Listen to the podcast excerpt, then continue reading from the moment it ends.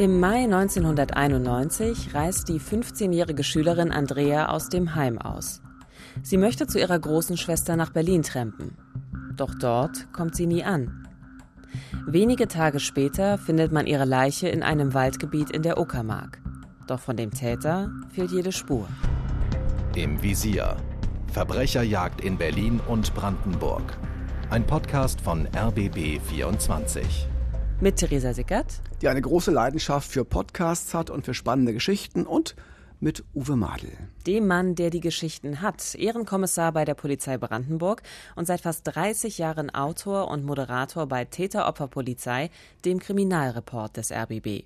Und damit herzlich willkommen zu unserer ersten Folge von Staffel 2 von Im Visier. Heute geht es um den Mord an der damals 15-jährigen Andrea. Der Fall konnte erst nach über 20 Jahren dank neuer Ermittlungsmethoden und einer überraschenden Entwicklung aufgeklärt werden. Ja, ein wirklich spannender Fall, Theresa, der zeigt, wie wichtig das ist, dass die Ermittler nicht aufgeben, auch nicht nach vielen Jahren. Und es ist ein Fall, der mich heute noch sehr berührt, weil wir damals einen sehr engen Kontakt zu den Schwestern des Opfers hatten. Ja, und dann mitzuerleben, wie sie doch noch erfahren, wer für den Tod von Andrea verantwortlich war. Das hat uns damals alle sehr, sehr bewegt und angefasst. Und vielleicht geht es Ihnen heute auch so beim Hören dieser Geschichte. Schön, dass Sie bei uns sind.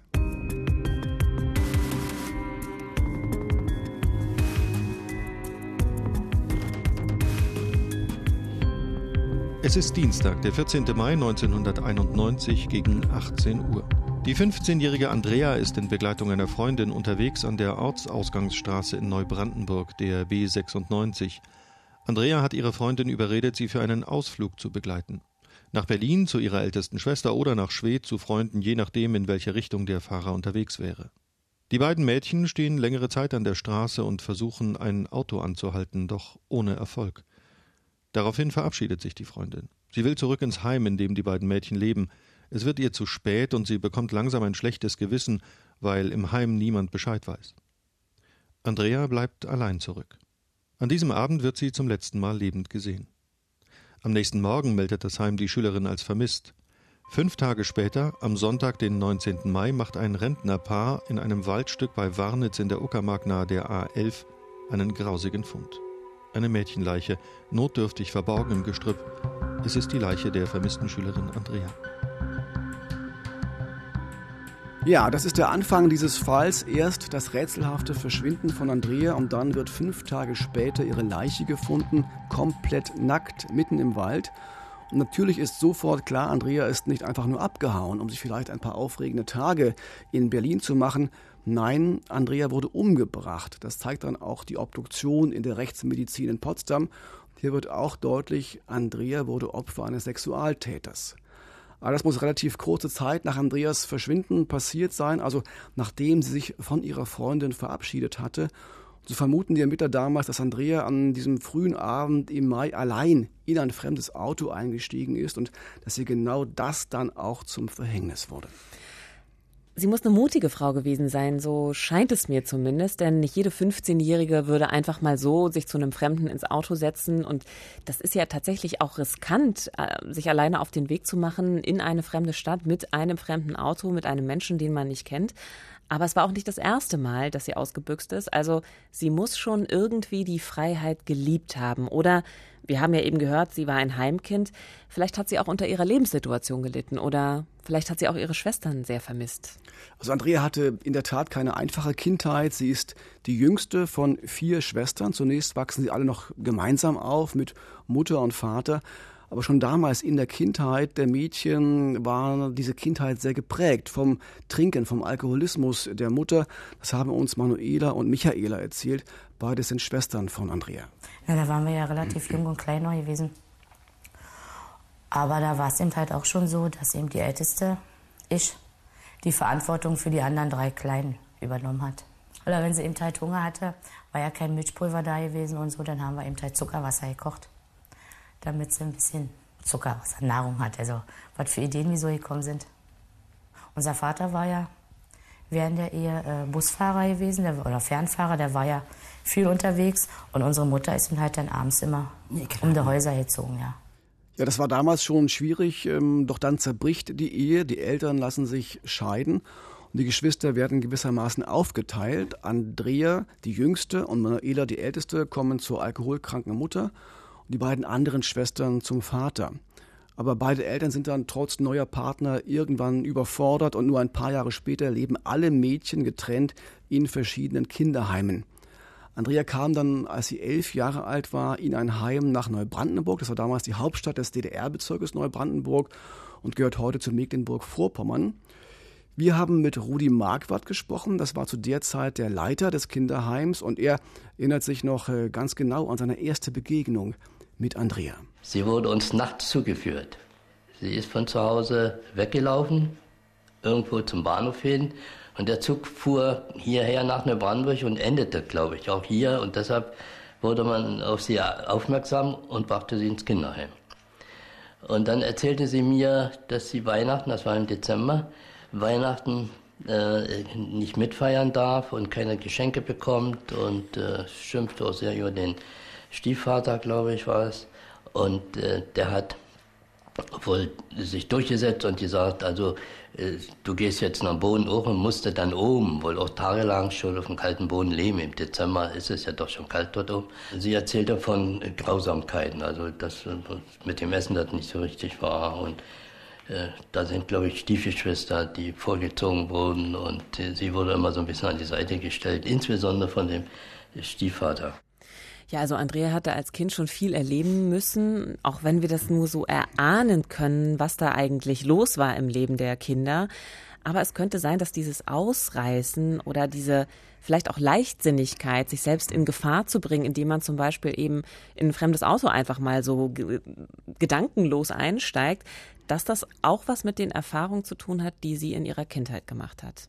Also das kann durchaus sein, wobei damals recht viele per Anhalter unterwegs waren. Das war ja nicht wirklich ungewöhnlich. Ich bin auch häufig getrennt, aber da war ich schon ein bisschen älter und ich bin auch kein mhm. Mädchen. Mhm. Aber für Andrea war das an diesem Abend eben wirklich äh, verhängnisvoll. Sie hat sich im Heim eigentlich ganz wohl gefühlt. Sie lebte dort mit anderen Mädchen quasi so in eigenen Wohnungen. Aber natürlich war sie auch voll in der Pubertät. Es war kurz nach der Wende, da lockten überall die neuen Freiheiten und Andrea war ein sehr munterer Teenager, der auch was erleben wollte. Was Schönes. Ja, klar. Äh, das weiß auch Christa Peter, ihre Erzieherin, das hat sie uns erzählt. Na, sie war erst mal ein sehr hübsches Mädchen, auch, auch ein, kein dummes Mädchen, sagen wir. Sie hatte Potenzial vom, vom Lernen her, von Auffassungsgabe. Sie konnte sich schick anziehen, sie konnte sich kleiden. Nicht? Sie machte sich natürlich dementsprechend auch ein bisschen zurecht, ein bisschen kurz und so. Nicht? Aber ich denke mal, wenn so die Jungs, zwar, sie hat vielleicht ein bisschen geflirtet, aber wenn die Jungs was wollten, ich da war sie dann, hat sie dann Stopp gemacht. Ne? So, so, hab, so, also so kann ich mich an sie erinnern. Also eigentlich auch nichts Ungewöhnliches für eine 15-Jährige, finde ich. Überhaupt ähm, nicht. Also meine Mädchen sind auch so. Ja. ja. Aber Uwe, hat denn an diesem Abend jemand ahnen können, dass Andrea mal wieder, ich sag mal, einen längeren Ausflug geplant hatte? Äh, leider nein. Die einzige, die etwas wusste, war ihre Freundin aus dem Heim, die ja zunächst mit am Straßenrand gewartet hatte und dann zurückging, weil sie dann doch nicht so einfach ausreißen wollte. Dem Personal im Heim hat Andrea logischerweise nichts von ihrem Plan erzählt. Sie hat um Ausgang gebeten und dann hat die Kollegin noch gesagt, also du weißt, Andrea, aber 10 Uhr, also 22 Uhr, ne, musst du dann wieder hier sein ja, ja, ja, aber sie, sie kam dann nicht. Und dann früh wurde sofort die Polizei verständigt. Nach einer Woche kam ein Foto und darauf konnten wir sie dann erkennen, aber in einem ganz schlimmen Zustand und eben tot.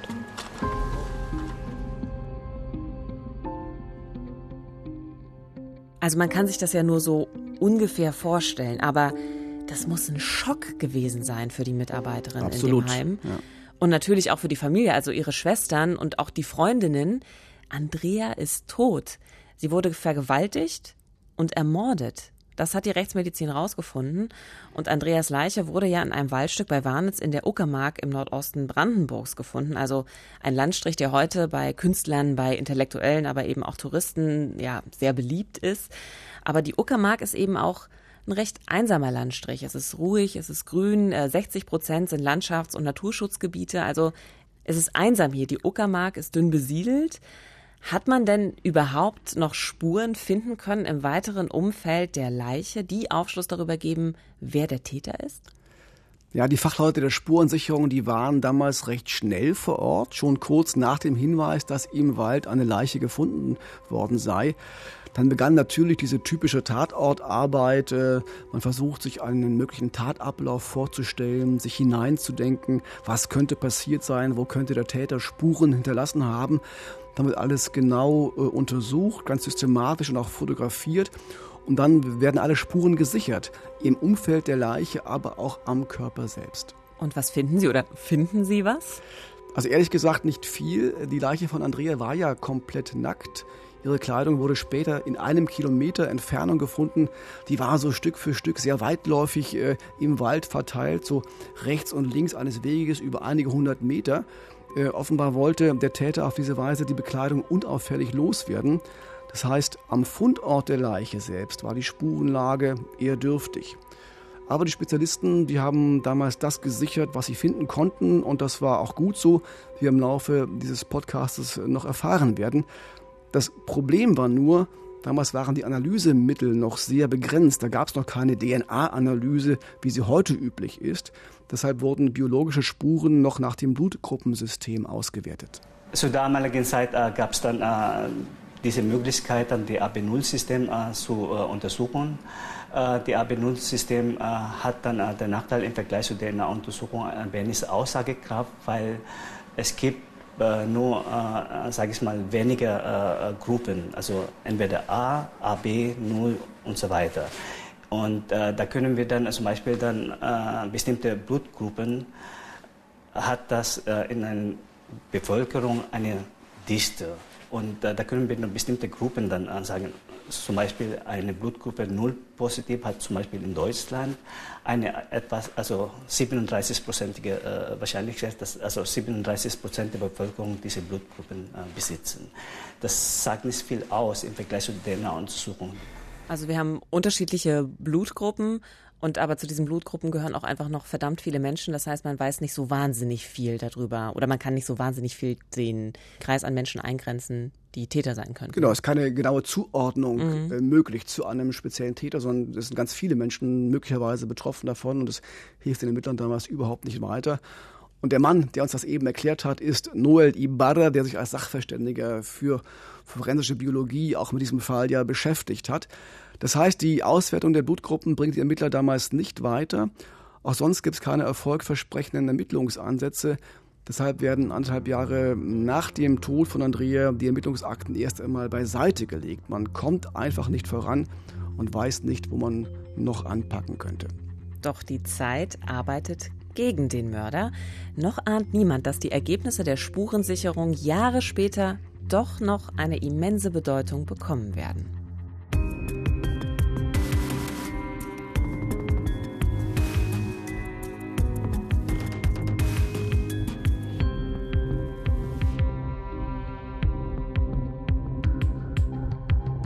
Im Frühjahr 1991 verschwindet die 15-jährige Schülerin Andrea bei dem Versuch, allein zu ihrer Schwester zu trampen.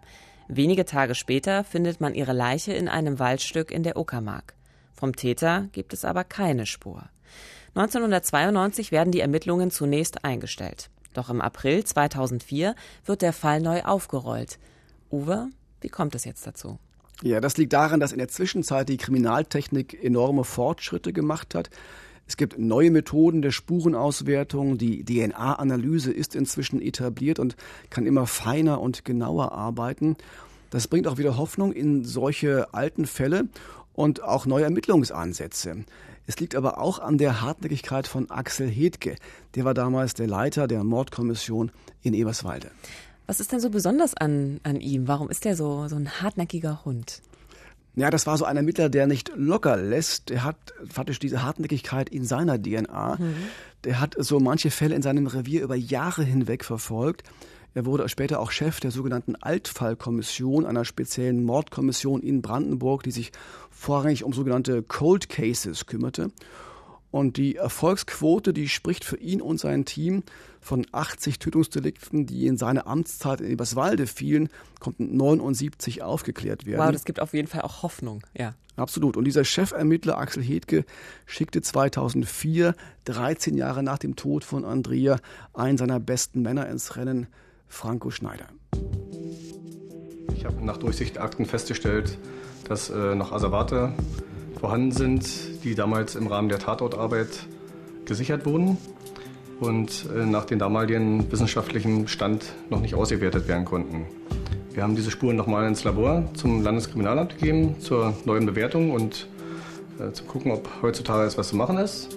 Und äh, nach kurzer Zeit wurde uns dann mitgeteilt, dass an einer Spur von der Tatortarbeit eine DNA-Spur gesichert werden konnte, die wir eindeutig dem Täter zuordnen können.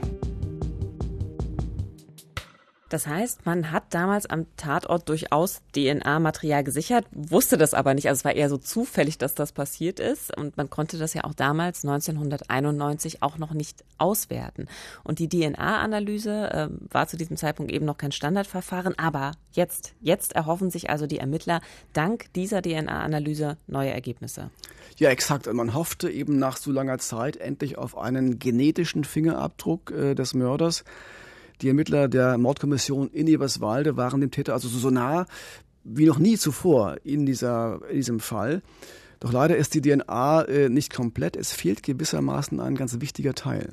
Und es ist uns äh, deshalb nicht möglich, diese Spuren mit der DNA-Datei abzugleichen, sondern wir müssen jede Person, die wir überprüfen wollen, separat aufsuchen und von ihnen eine DNA-Probe einholen, um diese dann im Labor eins zu eins abprüfen zu lassen. Die DNA-Spur ist also beschädigt oder sie ist verunreinigt und man kann sie jetzt also nicht ohne weiteres mit den bekannten DNA-Spuren aus der polizeilichen Datenbank vergleichen, um dann zu gucken, wer könnte ein möglicher Täter sein.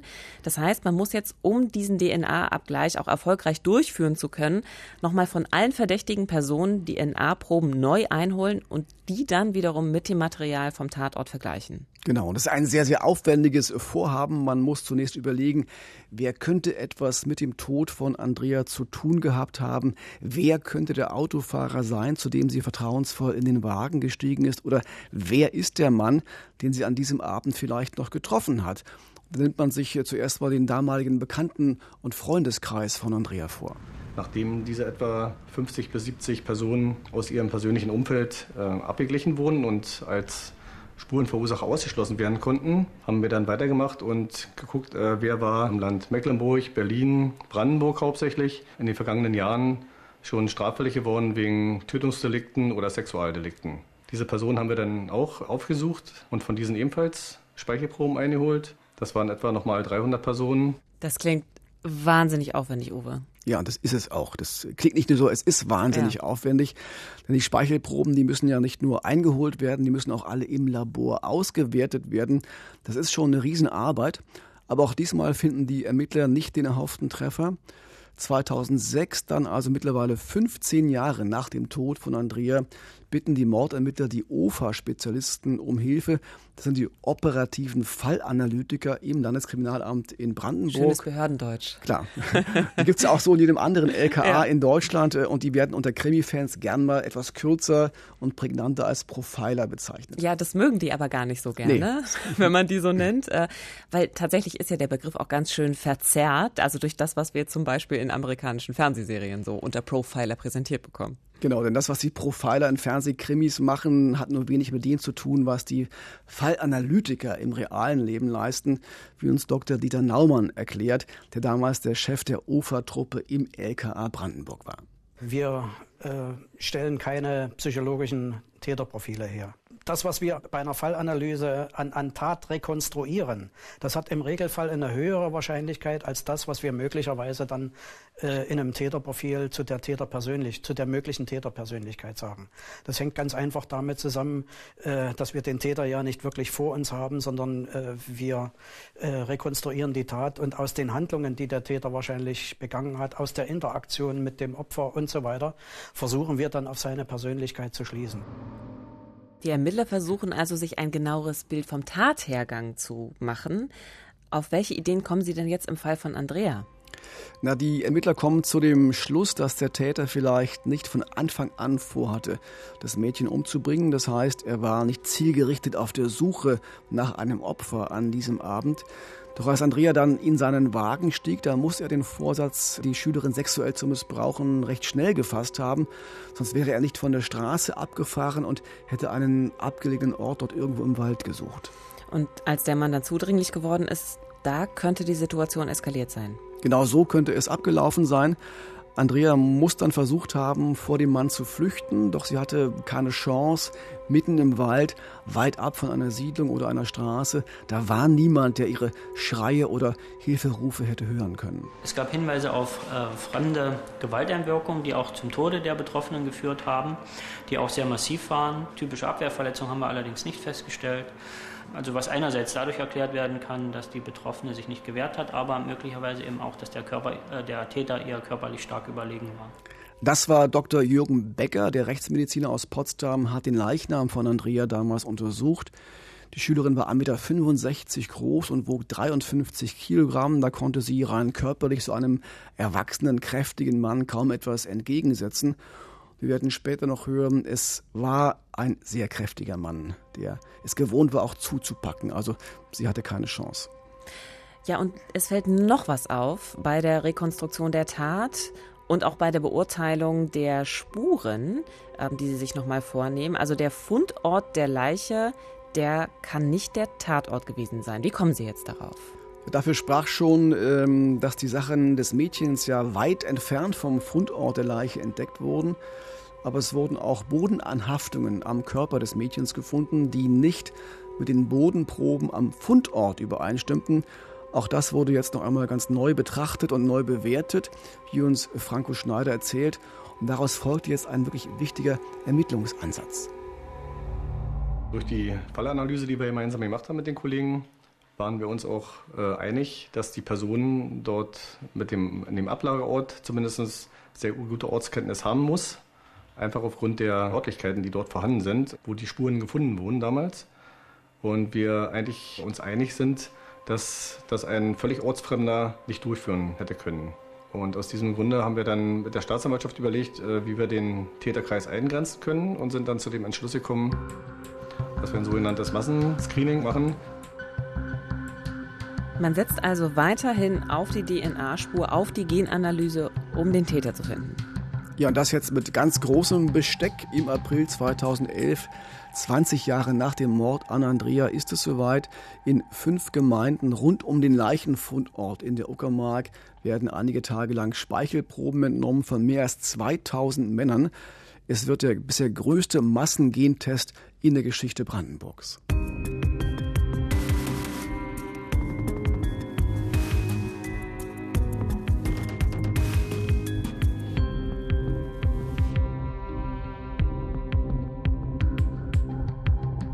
Wir befinden uns mittlerweile im Jahr 2011. Seit zwei Jahrzehnten gehen die beiden Schwestern von Andrea, Manuela und Michaela, regelmäßig auf den Friedhof in Neuenhagen bei Berlin.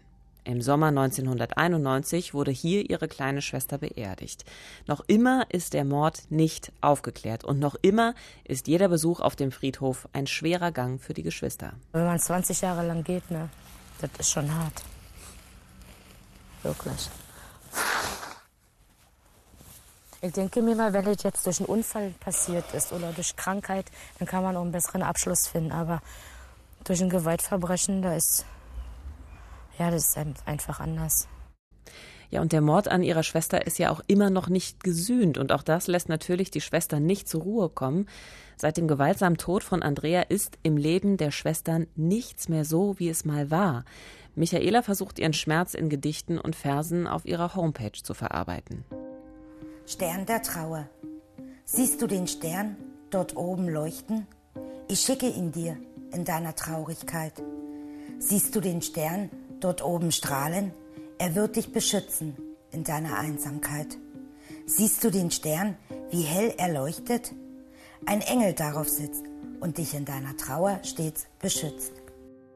Ich finde, da spürt man sofort diese tiefe Traurigkeit auch der Schwestern, wenn man dieses Gedicht auch nochmal so hört und auch gerade wenn sie es selber liest, ich kann das förmlich spüren, wie traurig diese Frau einfach ist. Ja, das hat sie auch nicht losgelassen. Das spürt man auch bei dem Besuch auf dem Friedhof dort. Äh, das ist ein, eine Geschichte, ein Fall, dieser ungeklärte Todesfall ihrer Schwester, der sie bis dahin überhaupt nicht losgelassen hat, der für sie ganz präsent ist. Das waren übrigens Interviewtöne aus einer Reportage meiner Kollegin Swantje Stüver. Die Reportage ist im RBB im Jahr 2011 gelaufen und sie wird einen großen Einfluss noch haben auf die Ermittlungen. Swantje hat damals diesen größten Massengentest in der Geschichte Brandenburgs als Reporterin begleitet. Über 2300 Männer aus der Uckermark wurden schriftlich zu den Terminen eingeladen. Alle waren zum Zeitpunkt der Tat im Mai 91 zwischen 18 und 65 Jahre alt. Auch das war eine Schlussfolgerung aus der Fallanalyse. Der Täter musste einen Führerschein gehabt haben, denn ohne ihn hätte er es sicher nicht gewagt, mit einer Leiche im Auto unterwegs zu sein und dabei vielleicht in eine Verkehrskontrolle zu geraten. Und man muss dazu sagen, die Abgabe der DNA-Proben im Massenscreening ist freiwillig. Also wie viele von diesen 2300 Männern, die man da eingeladen hat, sind denn da auch wirklich aufgetaucht? Also zur Überraschung der Ermittler ist die Beteiligung unerwartet hoch. Über 90 Prozent der angeschriebenen Männer nehmen sich die Zeit und erscheinen zum jeweils vereinbarten Termin vor Ort. Ich habe nichts zu verbergen und bin, wie gesagt, hergegangen und finde doch in Ordnung und bin auch, wie gesagt, wäre sehr ja, erfreut, wenn man denjenigen, der denn damit also mit der Tat in Verbindung steht oder mit in Verbindung gebracht wird, wenn man den noch kriegt oder Ding festmachen kann. Das wäre schon nicht schlecht. Ne? Das ist eigentlich nur Sinn und Zweck der Sache. Ich will ganz ehrlich sagen, ich habe jetzt das erste Mal von dir gehört. Dass die da schon, dass das schon 91 gewesen ist, gar nicht schon mitgekriegt. Und hatten Sie Probleme damit, hier zu kommen? Ich habe ja noch nichts zu tun. Soll ich noch ein Problem mit haben? Und das ist genau die Frage, die sich mir natürlich auch stellt. Also klar geht da jemand hin, der mit dem Fall nichts zu tun hat und der nichts zu verbergen hat. Aber wer damit im Zusammenhang steht, der geht doch nicht freiwillig zur Polizei und sagt, hallo, hier ist meine DNA-Probe. Also was ist Sinn und Zweck eines solchen Massengentests? Also da steckt schon eine Idee dahinter, ein Konzept. Äh, Davon gehe ich aus. Das ist ja kein, kein wildes Stochern im Heuhaufen. Der leitende Oberstaatsanwalt Gerd Schnitscher erklärt uns damals ganz gut, warum man genau diese Männer zum Test eingeladen hat und was man sich erhofft. Sie sind in diesem Moment noch nicht Beschuldigte. Wir können auch nicht gegen sie ermitteln, aber wir können Erkenntnisse, die Polizei und Staatsanwaltschaft schon jetzt haben, vielleicht aus anderen Verfahren, äh, zu Rate ziehen. Das heißt also, verdächtig macht sich auch, wer nicht kommt. Also es entsteht auch so eine Art Gruppendruck. Genau, und wer vielleicht schon etwas auf dem Kerbholz hat, äh, wer schon mal mhm. vorbestraft war, auch das wird alles mit einbezogen in diesen Massengentest. Und man schafft Öffentlichkeit. Und wer zum Beispiel in der Tat diese polizeiliche Vorgeschichte hat und nicht zum Test erscheint, obwohl er eingeladen wurde, wird man sich ganz gewiss nochmal genauer anschauen. Trotzdem ist so ein Massentest natürlich wahnsinnig aufwendig. Man muss das organisieren, durchführen und natürlich auch auswerten. Das dauert auch eine ganze Weile, denn so eine Massen-DNA-Auswertung ist auch für ein Speziallabor im LKA Brandenburg eine Riesenherausforderung. Also man muss sich das so vorstellen. Äh, nachdem dieser Wattebausch mit der Speichelprobe in ein Röhrchen hineingegeben wurde, wird dann noch so eine spezielle Lösung da drauf gegeben um die Zellen für die DNA-Isolation auszuschließen. Und die Probe, die kommt dann für zwei Stunden ungefähr in so eine Art Thermomixer. Dort wird sie durchgerüttelt und dann mit Hilfe einer Zentrifuge anschließend die Flüssigkeit, das sogenannte Lysat, aus diesem Wattetupfer damit herausgeschleudert. Und jetzt muss man diese DNA noch von anderen Bestandteilen des Speichels äh, trennen. Also dieses Lysat wird dann gereinigt und das, was man dann da rausbekommt, das ist dann das DNA-Extrakt und das kann man untersuchen. Frau Dr. Sickert, ich bin beeindruckt. Klingt nach Bio-Leistungskurs, oder? nee, nee, leider nicht. also es dauert insgesamt etwa 15 Stunden, dieses ganze Verfahren. Also auch recht lang. Äh, Erst dann können die Vergleichsproben wirklich genau untersucht werden. Wolfgang Österreich war damals Sachverständiger für forensische Biologie und er war für diese DNA-Untersuchungen im Landeskriminalamt Brandenburg verantwortlich. Da die entsprechenden Fragmente alle mit einem Farbstoff versehen wurden, können wir sie hier gut sichtbar machen. Und mit einem speziellen Computerprogramm können dann die DNA-Merkmale festgestellt werden. Ja, und wenn dann eine Übereinstimmung mit der Spur, die man bei Andrea gefunden hat, vorliegt, kann man fast zu 100 Prozent davon ausgehen, dass diese Person etwas mit der Tat zu tun haben muss. Im April 2011 hat der Massentest begonnen. Ein knappes halbes Jahr später, Ende August, zieht Ermittler Franco Schneider eine erste Bilanz und er ist immer noch ganz optimistisch. Die Auswertung der, der Speichelproben ist momentan beim LKA so gut wie abgeschlossen. Das heißt, es sind etwa noch 50 Proben offen, die noch nicht untersucht wurden vom LKA. Bis jetzt leider noch ohne positives Ergebnis. Aber wir haben noch etwa 200 Personen, die nicht erschienen sind zu diesem Massen-DNA-Test. Aus welchen Gründen auch immer, das werden wir mit denen noch besprechen müssen. Und es sind etwa noch 50 oder 60 Untersuchen, äh, Ersuchen in der Bundesrepublik unterwegs, die auch noch nicht erledigt sind. Also kann man sagen, der Massengentest war zwar sehr aufwendig, aber hat jetzt doch erstmal nicht den gewünschten Erfolg gebracht. Naja, es war nicht der ganz schnelle Erfolg, äh, aber das war eigentlich auch nicht äh, zu erwarten. Dennoch sind ja einige Tests offen und wenn man mal aus Tätersicht draufschaut, heißt das, wenn man sich jetzt nicht gemeldet hat, wenn man noch in der Deckung bleibt, die Schlinge zieht sich immer mehr zusammen. Eigentlich muss der Täter damit rechnen, dass die Ermittler jetzt irgendwann auch an seine Tür klopfen, vorausgesetzt natürlich, er gehört zu denen, die irgendetwas mit diesen Orten in der Uckermark und mit der Region zu tun haben. Es hat sich in den letzten Jahren gezeigt, dass wir schon mehrere alte Verfahren, die teilweise auch 15, 16, 17 Jahre her waren, geklärt haben, wo auch jeder gesagt hat zum Anfang, na, das klärt er eh nicht, aber man muss daran glauben und man muss hartnäckig bleiben. Und man darf den Mut nicht verlieren. Weil wir wie gesagt, einfach den Opfern schuldig sind, dass wir uns darum kümmern. Und ich bin eigentlich optimistisch und dass wir dieses Verfahren auch klären. Und dass wir irgendwann zu den Eltern und den Geschwistern gehen können und sagen, wir haben den Mörder. Ja, das ist natürlich auch genau die Hoffnung, die Andreas Schwestern haben. In der Reportage, die meine Täter-Opfer-Polizeikollegin Swantje Stüver damals über den Fall und den DNA-Massentest gemacht hat und die Anfang Dezember 2011 im RBB ausgestrahlt wurde, erzählen die Schwestern am Grab von Andrea noch einmal, wie wichtig das für sie ist, dass der Mörder gefunden wird. Also für mich würde das äh, einen endgültigen Abschluss bringen und auch eine innere Ruhe für mich selbst. Ja, mit auch. Dann weiß ich auch, dass er eben halt seine Strafe bekommen wird, obwohl es wieder keine gerechte Strafe ist für das, was er ihr angetan hat.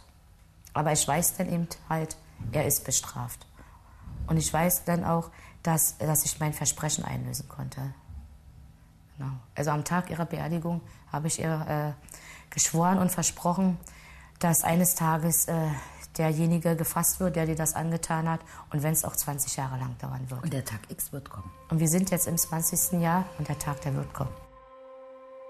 Und dann, tatsächlich, wenn auch ganz anders als gedacht, Zwei Tage nach Ausstrahlung der Fernsehreportage wirft sich ein Mann in der Nähe von Bernau vor eine S-Bahn. Neben den Gleisen steht sein Auto. Im Auto finden die Ermittler einen Abschiedsbrief.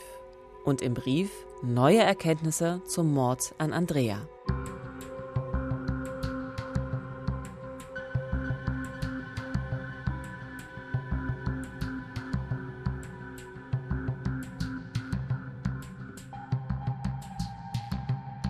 Im Mai 1991 findet man die Leiche der 15-jährigen Andrea. Vom Täter gibt es keine Spur. Auch ein Massengentest 20 Jahre nach Andreas Tod bringt keine Gewissheit. Doch dann wirft sich ein Mann in Bernau bei Berlin vor eine S-Bahn. Wer ist dieser Mann, Uwe? Der Mann war 64 Jahre alt, Familienvater und lebte mit seiner Familie am nördlichen Stadtrand von Berlin im Landkreis Barnim in Brandenburg. Er ist in der Uckermark aufgewachsen, mhm. ganz in der Nähe des Ortes, wo Andreas Leiche gefunden wurde. Und er hatte zu DDR-Zeiten dort viele Jahre als Schafscherer gearbeitet. Also ein Mann, dessen kräftigen Arme niemand so leicht entkommen konnte. Du hast schon von dem Abschiedsbrief im Auto gesprochen. Für die Ermittler war das ganz klar ein Geständnis. Im Abschiedsbrief hat er darauf hingewiesen, dass er eine Tramperin vergewaltigen wollte, mit ihr in den Wald gefahren ist und er dann Anfang letzten Jahres aufgrund des Massenscreenings und des dadurch äh, bedingten Medienaufkommens mitbekommen hat, dass das Mädchen verstorben ist. Ich unterziehe mich selbst der größten Strafe. Das sind Worte aus dem Abschiedsbrief. Er hat auch geschrieben, dass er den großen Fahndungsdruck nicht mehr aushalten konnte. Denn natürlich hat dieser Mann die Berichterstattung über den Massengentest im Sommer mitbekommen. Klar. Das war damals überall ein großes Thema, auch in den Nachrichten. Und als dann noch im Dezember, zwei Tage vor seinem Tod, die Reportage im RWB lief, Da muss er wohl befürchtet haben, dass die Polizei ihn jetzt bald finden würde. Vermutlich hatte er die Tat all die Jahre verdrängt, aber jetzt ploppte offenbar alles wieder auf. Ja, aber konnte denn die Polizei auch wirklich sicher sein, dass der Mann sich sein Geständnis nicht auch einfach nur ausgedacht hatte? Also sowas gibt es ja auch immer mal wieder, Klar. dass sich Menschen irgendeiner Tat bezichtigen, die sie gar nicht begangen haben. Das ist natürlich eine Frage, die die Ermittler sich auch gestellt haben. Aber im Geständnis fanden sich auch Hinweise zum Tatort. Wir haben ja vorhin darüber gesprochen, dass der Fundort der Leiche nicht der Ort war, an dem Andrea umgebracht wurde. Sie wissen ja nicht, wo sie umgebracht worden ist. Nee, noch nicht. Also jetzt untersuchen die Ermittler noch einmal den Bereich, den der Mann in seinem Brief beschrieben hat. Sie entnehmen dort Bodenproben und die stimmen mit den Spuren überein, die an Andreas Leiche gefunden wurden. Also das konnte wirklich nur der Täter wissen. Wie genau die Tat abgelaufen ist und warum der Mann Andrea am Ende erwürgt und nackt im Wald abgelegt hat, all das werden wir nicht mehr erfahren. Dieses Wissen hat der Täter mit ins Grab genommen. Ich frage mich, warum ist man diesem Mann nicht schon früher auf die Schliche gekommen? Hatte er nicht an diesem Screening teilgenommen oder warum ist er einfach so durchs Raster durchgefallen? Nein, er hatte noch keine Einladung zum DNA-Test bekommen. Er ist zwar dort in der Region groß geworden, aber zum Tatzeitpunkt im Mai 91 hatte er dort nicht mehr gelebt. Also er kannte sich aus, aber er lebte dort nicht mehr. Deshalb fiel er zunächst durch das Fahndungsraster, das die Ermittler sich gebaut hatten. Weil er bereits 89 aus Gerswalde verzogen ist, in den Randberliner Bereich. Ja, ob er dann äh, gar nicht mehr zum DNA-Test gebeten worden wäre, das wissen wir noch nicht, weil Ende November war es ja soweit, dass wir mit der Staatsanwaltschaft überlegen wollten, ob wir diesen DNA-Test noch ausweiten oder wie wir weiterverfahren wollen. Und Theresa, es gibt noch eine Besonderheit in diesem Fall. Selbst wenn der Mann zum DNA-Test eingeladen worden wäre, er hätte damit nicht überführt werden können. Was? Denn die DNA-Spur an der Leiche von Andrea stimmte nicht mit seiner DNA überein. Das heißt, wir haben jetzt hier vielleicht doch wieder ein falsches Geständnis oder? Das hat die Ermittler zunächst auch sehr verunsichert. Äh, wie kann das sein? Die Erklärung ist aber ebenso simpel wie kurios. Die DNA-Spur, die Grundlage für das gesamte Massenscreening war, stammte gar nicht vom Täter, sondern vermutlich von einem Polizisten oder einem Labormitarbeiter, einem sogenannten Spurenberechtigten. Die Staatsanwaltschaft hat das dann so begründet, man habe eben damals Anfang der 90er Jahre nicht so sehr auf hygienische Verhältnisse bei der Spurensicherung geachtet. Das war ja auch noch nicht so, dass damals eben genau auf diese DNA-Spurenanalyse Wert gelegt worden ist. Äh, mhm. Deswegen war diese Hygiene so wichtig noch nicht. Das heißt, hätte der Täter sich nicht selbst gerichtet äh, und die Tat in seinem Abschiedsbrief zuvor gestanden, man hätte ihm das Verbrechen vermutlich niemals nachweisen können. Das klingt wirklich unglaublich. Aber noch einmal zurück zu den Schwestern von Andrea. Die hatten ja am Grab geschworen, dass eines Tages derjenige gefasst werden wird, der ihrer Schwester das angetan hat. Auch wenn es 20 Jahre dauern würde. Und nach genau 20 Jahren hat sich ihre Prophezeiung tatsächlich erfüllt. Letztendlich hat er sich die höchste Strafe gegeben, die er menschlich geben kann. Und hat seiner Familie am meisten geschadet. Ja, das ist so. Man kann der Familie des Täters nur wünschen und vor allem auch seinen Kindern, dass sie dieses dunkle Kapitel ihres Vaters und vor allem seinen Tod verarbeiten können. Manuela jedenfalls ist froh, dass sie die Hoffnung nie aufgegeben hat. Für mich denke ich, dass ich jetzt endlich anfangen kann, die Trauerbewältigung anzufangen. Wenn ich auch einen Abschluss finde, weil ich auch weiß, dass ich ans Grab gehen kann. Ich kann mein Versprechen einlösen. Das beruhigt mich, dass tatsächlich dieser Fall auch noch gelöst werden konnte und es freut mich sehr für die Schwestern und die Familie von Andrea. Nächste Woche beschäftigen wir uns mit einem weiteren spektakulären Fall. 1992 wird eine Frau in ihrer Wohnung erschossen. Ihr gehört eine Bar am Kudamm. Wurde sie vielleicht Opfer einer Schutzgelderpressung? Das besprechen wir nächste Woche.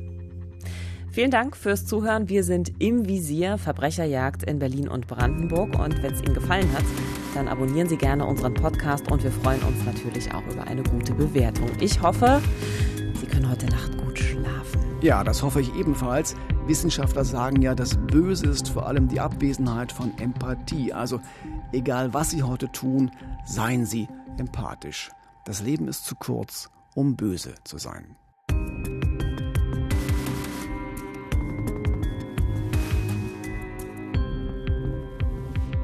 Im Visier Verbrecherjagd in Berlin und Brandenburg ist eine Produktion des RBB.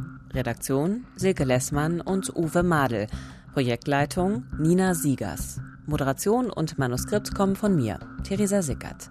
Neue Folgen gibt es immer sonntags auf allen gängigen Podcast-Plattformen und in der ARD Audiothek, sowie auch die Folgen unserer ersten Staffel von Im Visier. Im Visier.